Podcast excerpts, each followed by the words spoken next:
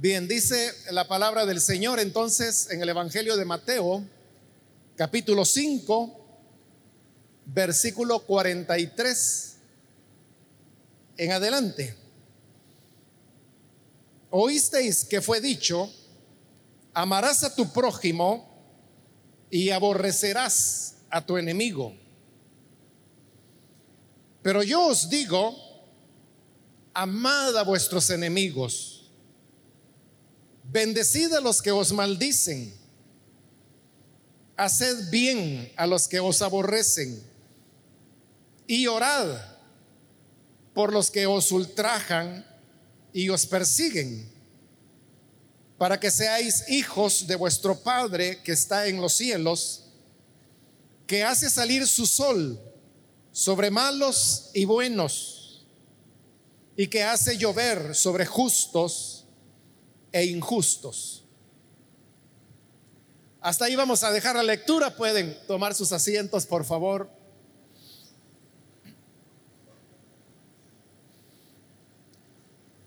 Acabamos de leer, hermanos, estos versículos que son parte de el Sermón del Monte, como se le llama a esta enseñanza que Jesús dio en el Evangelio de Mateo. En este sermón, Jesús estuvo demostrando que él tenía mayor autoridad que los escribas, los fariseos o los maestros dentro del judaísmo. Pero no solo eso, sino que Jesús también llegó a dar una nueva interpretación a ciertos pasajes de la escritura. De tal manera que él se comparaba con Moisés, que era el que había dado la palabra, cuando él decía, oyeron que se dijo, y quien había dicho eso era Moisés. Oyeron que Moisés dijo tal o cual cosa, pero yo les digo esta otra cosa. No era que él estuviera descartando las enseñanzas de Moisés, sino que más bien las ampliaba y les daba el significado más profundo que esas palabras tenían. Es así como ahora él está citando este pasaje del libro de Levítico acerca del amor que debemos tener hacia el prójimo. Por eso es que dice el versículo 43, oísteis que fue dicho. Y otra vez era Moisés el que había dicho esas palabras. Amarás a tu prójimo y aborrecerás a tu enemigo. Esta expresión de amarás a tu prójimo, el Señor la está tomando del libro de Levítico, que como sabemos la tradición se lo adjudica a Moisés, que Moisés fue quien lo escribió. Entonces, en Levítico capítulo 19, el versículo 18, Moisés dijo que uno no tenía que vengarse de su enemigo, sino que decía, amarás a tu prójimo, yo el Señor. Entonces usted puede ver que lo que Moisés había dicho era, amarás a tu prójimo. Pero Jesús está diciendo que lo que habían oído decir es, amarás a tu prójimo y aborrecerás a tu enemigo. Entonces, ¿cómo era eso? Que si Moisés solamente había dicho, amarás a tu prójimo, ¿cómo es que la gente le había añadido y ahora decían, amarás a tu prójimo y aborrecerás a tu enemigo? La explicación de esto hermanos, tiene que verse dentro de la historia de Israel. Lo que ocurre es que la palabra prójimo lo que significa es un vecino, un amigo o alguien que está muy cerca de nosotros. Entonces la gente entendía a qué se refirió Moisés cuando dijo, amarás a tu prójimo. Pero usted sabe que Israel no cumplió con la palabra de Dios, ellos fueron desobedientes durante siglos, hasta que la paciencia del Señor se terminó y decidió castigarlos por su desobediencia. Entonces es que vino la invasión militar de parte de los caldeos, Israel fue destruido, también destruyeron la ciudad de Jerusalén, destruyeron el templo y se llevaron todas las riquezas. Pero no solo eso, sino que a los sobrevivientes del pueblo se lo llevaron cautivos como esclavos por un largo camino, aproximadamente unos dos mil kilómetros, hasta llegar a Babilonia, donde ahí los obligaron a tener que hacer trabajo forzado. Estando ahí, los judíos comenzaron a preguntarse sobre si el mandamiento de Moisés de amar al prójimo tenía que aplicarse también a los caldeos o no. Entonces lo que hicieron fue que para responder esta pregunta se basaron en el significado de la palabra, que como le he dicho, puede significar vecino, o puede significar un amigo, o puede significar alguien que está cercano a uno. Entonces los judíos en el exilio se preguntaron, bueno, los caldeos no son nuestros vecinos, los caldeos no son nuestros amigos porque los habían destruido y se los habían llevado cautivos. Los caldeos no son cercanos a nosotros porque ellos son otro pueblo que hablan otra lengua, que tienen otras costumbres. Por lo tanto, llegaron a la conclusión que los caldeos no eran sus prójimos. Y como no eran sus prójimos, ellos no tenían obligación de amarlos como lo había dicho Moisés. Y al contrario, ellos añadieron esa parte y dijeron, amarás a tu prójimo, pero aborrecerás a tu enemigo, porque consideraron a los caldeos como enemigos. Ahora, esto los israelitas lo enseñaron todo el tiempo que duró la deportación, que fueron 70 años. Es decir, que surgió una nueva generación de judíos a los cuales sus padres les habían enseñado que Dios había dicho, amarás a tu prójimo, pero aborrecerás a tu enemigo. Y esta nueva generación de judíos crecieron con esa enseñanza y de verdad ellos pensaban que la escritura decía, amarás a tu prójimo y aborrecerás a tu enemigo. Recordemos que en esa época las copias de la escritura eran muy pocas porque costaban mucho dinero, eran muy caras. No solo por el material que se usaba para escribir, sino que porque las personas que escribían, que eran muy contadas,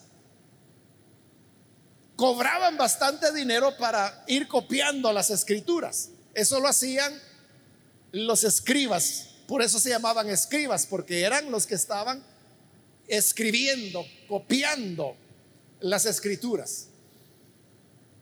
Eso por un lado, habían pocas copias de la escritura. Y por el otro lado, muy pocas personas podían leer. De manera que la gente no tenía manera de saber si en verdad Moisés había dicho, amarás a tu prójimo y aborrecerás a tu enemigo, porque no tenían una Biblia para ir y poderla leer. Las únicas copias de la escritura que había estaban en las sinagogas y estaban ahí porque ahí era donde los libros de la Biblia se leían públicamente y como la gente no podía leer y tampoco podía tocar los libros de la Biblia porque ellos lo consideraban muy sagrados. Bueno, hasta el día de hoy, así es dentro del judaísmo. Solo los más santos en el concepto de ellos son los que pueden tocar los libros de, la Torah, como le llaman los judíos. Entonces, además de eso, las sinagogas podían tener uno o dos libros de la Biblia, o a lo mejor una sinagoga que fuera muy rica, de gente muy adinerada. Tal vez podía tener tres o cuatro libros del Antiguo Testamento, pero la mayoría de sinagogas solo tenían uno. Y si ese libro no era levítico, la gente no tenía manera de poder saber qué era lo que Moisés de verdad había escrito. Terminó el cautiverio, los israelitas volvieron a su tierra, volvieron a reconstruir los muros de Jerusalén, volvieron a reconstruir el templo, volvieron a enseñar en el templo las escrituras, pero para entonces ya todos repetían la idea, amarás a tu prójimo y aborrecerás a tu enemigo.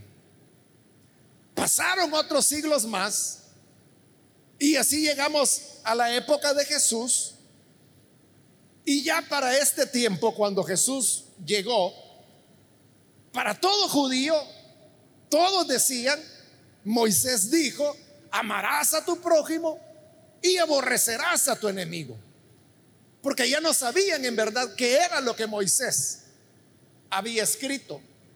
Cuando la gente leía Levítico y llegaba al capítulo 19, versículo 18, y veía que Moisés había dicho, amarás a tu prójimo, ellos pensaban que era en otro, en otro lugar, en otro libro, donde Moisés había dicho, amarás a tu prójimo y aborrecerás a tu enemigo. Pero realmente Moisés nunca había dicho tal cosa.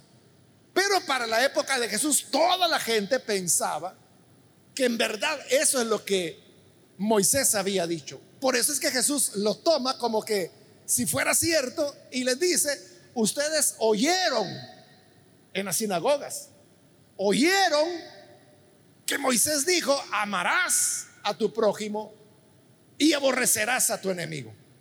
La gente había aceptado muy bien esta idea. Pero ¿por qué? ¿Por qué aceptaban esa versión como verdadera? Es muy fácil de explicar y de entender. Porque esa versión que habían construido es algo que se acopla perfectamente al sentir del ser humano. Porque así es como el ser humano piensa. Porque así es la naturaleza del hombre. Y fíjese, usted mismo, que es creyente, que tiene el Nuevo Testamento, que ha leído este pasaje muchas veces, que debería tener más entendimiento de qué es la voluntad de Dios. Pero dígame, dígame, sinceramente, ¿Acaso no piensa usted que uno tiene que ser bueno con la gente buena? ¿Acaso no es usted quien muchas veces ha dicho, o por lo menos lo ha pensado, es que yo con la gente buena soy bueno, pero con la gente mala ya me van a conocer? Ese es un dicho que la gente tiene. Pero note cuál es entonces la idea que está detrás de eso. La idea es lo mismo. Hay que amar al prójimo, pero al enemigo, a ese hay que aborrecerlo. Usted puede decir, no, si yo amo a mi familia, yo amo a la gente educada. Con la gente educada yo soy educado. Pero con el malcriado ya me va a conocer como soy yo. O aquel que quiera dañarme o hacer algo en mi contra, ya va a saber cómo soy yo. Y estoy hablando de, de, nosotros que somos cristianos, que supuestamente conocemos las enseñanzas de Jesús. Pero todavía en nuestra mente tenemos esa idea, que hay personas a las que debemos amar. ¿A quiénes? a la abuelita, al hijo, a la esposa, al amigo, a los niños. Pero también creemos que hay otra gente que no se merece que la querramos, a quienes llamamos quizá malditos o esas palabras que están de moda hoy y que la gente tanto repite, hasta usted, el evangélico. ¿Cómo es que dentro del mismo corazón puede caber el amor y el odio? Eso precisamente es lo que Jesús quiso corregir. Y por eso dice, oyeron que se dijo, amarás a tu prójimo y aborrecerás a tu enemigo. Pero yo, yo, Jesús, Cristo, ya dentro del cristianismo, lo que les digo es, amad a vuestros enemigos. No pudo haberlo dicho más claro el Señor. Amarás a tus enemigos. Porque ese es el verdadero sentido del mandamiento. Amar al prójimo. Y el prójimo no es como los judíos lo interpretaban, el vecino, el que es, es cercano o el amigo, sino que el sentido que Moisés había dicho y que Jesús está repitiendo ahora, es que prójimo es cualquier ser humano. Porque si usted es un ser humano y hay otro ser humano, es su vecino, es un cercano a usted porque comparte su misma naturaleza y no importa que viva en la India o que viva en Pakistán o que viva en Rusia o en Armenia, donde sea que viva. Pero si es un ser humano, es su prójimo. Porque Él es tan humano como usted. Por lo tanto, es su vecino, es su cercano. La idea entonces, cuando Moisés dijo, amarás a tu prójimo, es que había que amar a todas las personas, sin distinción. Y Jesús lo dice, por eso yo le dije, Jesús lo que hacía era ampliar las enseñanzas. Lo dice más claro cuando de manera directa expresa, amarás a tu enemigo. Porque si nosotros amamos a nuestros enemigos, entonces no vamos a tener problemas en amar a los que sí nos quieren, o a los que nos hacen favores, o a los que nos respetan. Si usted ya aprendió a amar al que lo insulta, al que lo ofende, al que lo golpea, al que le echa el vehículo encima.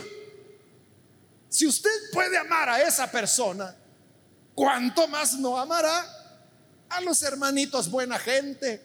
O a sus compañeros de trabajo, o a su abuelita, o a su hija, a su esposa. Será mucho más fácil. La meta entonces que cada uno de nosotros debemos tener es amar a nuestro enemigo. Los enemigos no son para destruirlos. Los enemigos no son para humillarlos. Los enemigos no son para acabárselos, como se dice popularmente. Los enemigos son para amarlos. Y se trata de amarlos honestamente. Ahora, ahí usted puede hacerse una pregunta. Y la pregunta es, ¿cómo yo puedo llegar a amar a un enemigo? Porque, ¿cómo es que usted ama, por ejemplo, a su mamá? ¿Cómo llegó a amar a su mamá? Usted dirá, bueno, ¿cómo no la voy a amar? Si ella cuidó de mí cuando yo era un bebé, me amamantó. Cuando estuve enfermo, cuidó de mí. Se desvelaba la pobre viejita, cuidándome, atendiéndome. Siempre al llegar a casa me preguntaba, ¿Qué tal hija? ¿Cómo te fue? ¿Qué tal hijo? ¿Cómo te fue en el trabajo? ¿cómo no voy a amar a mamá? Si ha dado tantas razones para ser amada. Bueno, entonces uno entiende que uno aprende a amar por los beneficios y cuidados o cariños que esa persona pueda darnos. Pero un enemigo no le va a dar cuidados, ni le va a dar cariños. Le puede dar maldiciones, ofensas. Lo puede atacar. ¿cómo se hace para amar a un enemigo? Jesús dijo, dio algunas pistas de cómo llegarlos a amar. Y dijo en el versículo 44, bendecid a los que os maldicen. Ahí hay una primera clave de cómo llegar a amar al enemigo. Viene su enemigo y como es su enemigo, lo maldice a usted. O dice una calumnia, o le ofende, le falta el respeto. ¿Cuál es la reacción normal del hombre? Su reacción natural es que si lo ofenden, usted va a buscar la manera de ofender. Si dice una mentira de usted, usted va a buscar la manera de dañar también a esa persona. Ya no se diga, si lo golpea, usted va a buscar la manera de golpearlo también y más fuerte. Entonces Jesús dice, no, al que te maldiga, bendícelo. ¿Cómo llegamos a amar a los enemigos? Haciendo lo contrario de lo que ellos hacen. Entonces viene su enemigo y puede decirle a usted una maldición. Cuando usted oye la maldición, su reacción natural, ya dije, es desquitársela o decirle algo más feo. Pero Jesús dice, bendícelo. Él le maldice a usted y usted le dice que el Señor le bendiga. Que Dios engrandezca su misericordia sobre usted, le cumpla sus deseos y bendiga todos los planes que usted tiene. Pero obviamente esa bendición debe brotar de un corazón sincero. Él sinceramente le está deseando mal a usted. Pero si usted es creyente, si de verdad es hijo de Dios, sinceramente usted tiene que desear que Dios bendiga a esa persona. Que lo bendiga. A quien te maldice, bendícelo. Otra clave también la dice el mismo versículo 44. Haced bien a los que os aborrecen. El que cree que es enemigo suyo, lo va a dañar. Va a inventar calumnias en contra suya. Pero Jesús dice, tú no le pagues con la misma moneda. No le vayas a responder, sino que hazle bien. ¿Y qué bien le puede hacer?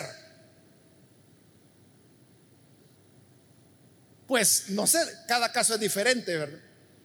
Pero cuando haya oportunidad que a esa persona usted pueda hacerle un favor, regalarle algo.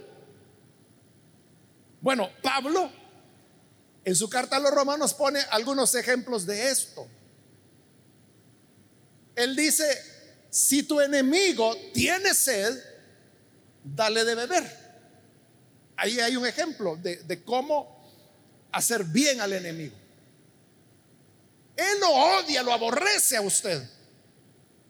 Usted tiene que buscar la manera de hacerle un bien. Y si un día ese enemigo que por ahí apareció en contra suya, tiene sed, lo que usted tiene que hacer es, ver la manera como darle agua o hacerle llegar agua.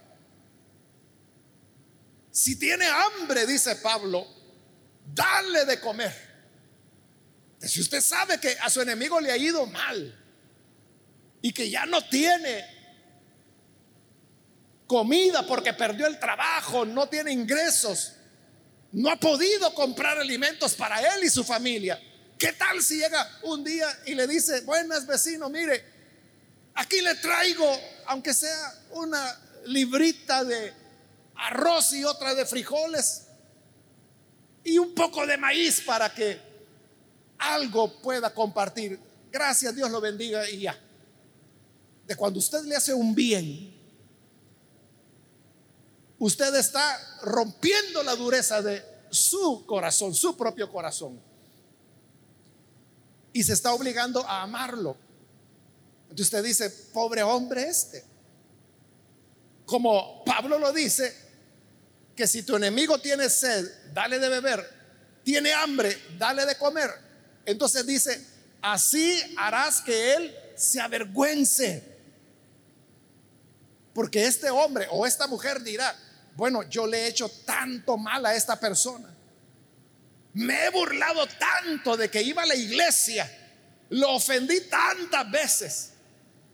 Le dije que era un borrego porque iba a la iglesia solo a que le sacaran el dinero. Y hoy viene y me ayuda. Qué bárbaro, yo cómo pude decirles. Entonces dice Pablo, se va a avergonzar de lo que te hizo a ti. Esa es la manera de irlo amando. Y da una tercera idea el Señor. Orad por los que os ultrajan y persiguen. Pero de nuevo, esta no es una oración solo de fórmula o porque Jesús dijo, oren por los que los ultrajan. Usted va a estar ahí enojado, ¿verdad? Ay, Señor, no sé por qué dijiste eso en tu palabra, pero vaya, ya que dijiste es que oremos porque nos ultrajan. Bendice a esta señora que es terrible de la lengua. Y ya la oración. no, no estamos hablando de algo así forzado.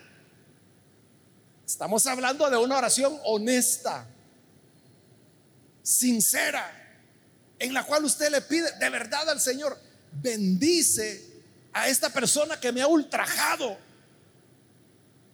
a este hombre o a esta mujer que me persigue que busca hacerme daño, bendícelo. Bendícelo. Concédele que pueda conocer a tu hijo, que pueda tener la salvación, que pueda llegar a tener paz en su corazón. Llévalo a tu evangelio para que te conozca y pueda descansar. Es decir, una oración sincera. Si usted ora sinceramente por quienes lo ultrajan, difícilmente podrá usted odiar a esa persona. Si su oración es sincera, comenzará a amarle poco a poco. Entonces, resumiendo la enseñanza de Jesús, ¿cómo podemos amar a nuestros enemigos? Bendiciéndolos haciéndoles algún favor, orando por ellos. Si usted honestamente bendice a quien le aborrece, le hace bienes, ora por ellos, no va a poder odiarlos.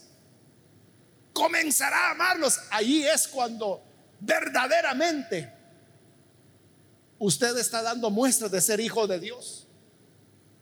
Porque dijo el Señor, versículo 45, para que seáis hijos de vuestro Padre que está en los cielos, que hace salir su sol sobre malos y buenos, y que hace llover sobre justos e injustos.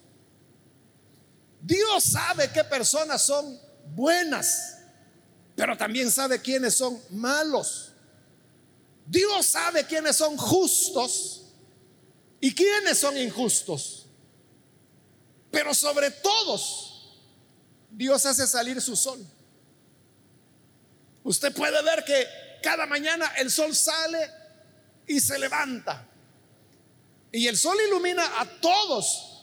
No solo le ilumina a usted, que es hijo de Dios. No solo a usted o a las personas buenas.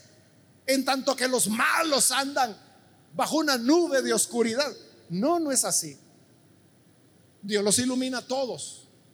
Y cuando Él envía la lluvia, envía la lluvia sobre todos, sobre el jardín de los buenos, pero también sobre el jardín de los malos, sobre los campos donde sembró el justo, pero la lluvia también cae sobre los campos donde sembró el injusto. Dios no hace diferencia. Los bendice a todos. Si nosotros somos hijos de ese Dios, de igual manera, debemos aprender a bendecir a buenos y a malos. Es decir, a amar al prójimo y al enemigo. Esta es la verdadera medida del cristiano. Porque cantar himnos, llevar la Biblia bajo el brazo, venir aquí a la iglesia, eso, hermanos, no requiere mucho esfuerzo para hacerlo. Cualquiera lo hace. Pero amar al enemigo solo lo hace el que de verdad tiene un compromiso con Cristo el que de verdad ha nacido de nuevo. Que Dios nos ayude para que podamos ser verdaderos hijos de ese Dios que envía su sol y su lluvia sobre buenos y malos. Vamos a cerrar nuestros ojos. Y antes de orar yo quiero invitar si hay con nosotros personas que todavía no han recibido al Señor Jesús como Salvador. Pero si usted ha escuchado hoy esta enseñanza y usted desea tener un cambio real en su vida, esto solo puede ocurrir por una conversión sincera a Jesús. Por eso yo quiero invitar si hay alguna persona que por primera vez necesita venir para creer en Jesús y así poder amar incluso al que le ultraja. Le voy a invitar que allí donde está se ponga en pie. Póngase en pie si usted desea recibir a Jesús por primera vez. Y con gusto vamos a orar por usted. Cualquier persona que necesita hacerlo, póngase en pie en este momento. Hoy es su día para que su vida pueda cambiar. Y que en lugar de, odio, rencor o deseo de venganza, lo que haya en su corazón sea amor para todos, en su relación con todas las personas. ¿Quiere recibir al Hijo de Dios? Póngase en pie. Hágalo en este momento. Hoy es cuando Jesús le llama y abre la puerta de oportunidad. También si hay algún hermano que se alejó del Señor, pero hoy necesita reconciliarse, puede ponerse en pie. Si hay alguien que se, se va a reconciliar, puede ponerse en pie. Muy bien, aquí hay una persona, Dios le bendiga. Si hay alguien más, puede hacerlo en este momento. Otra persona, hoy es cuando Jesús le está llamando. Póngase en pie y vamos a orar por usted.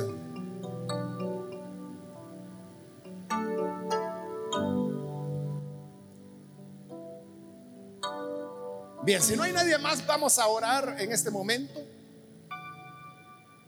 Señor, te damos las gracias por esta persona que aquí está entregándose a ti.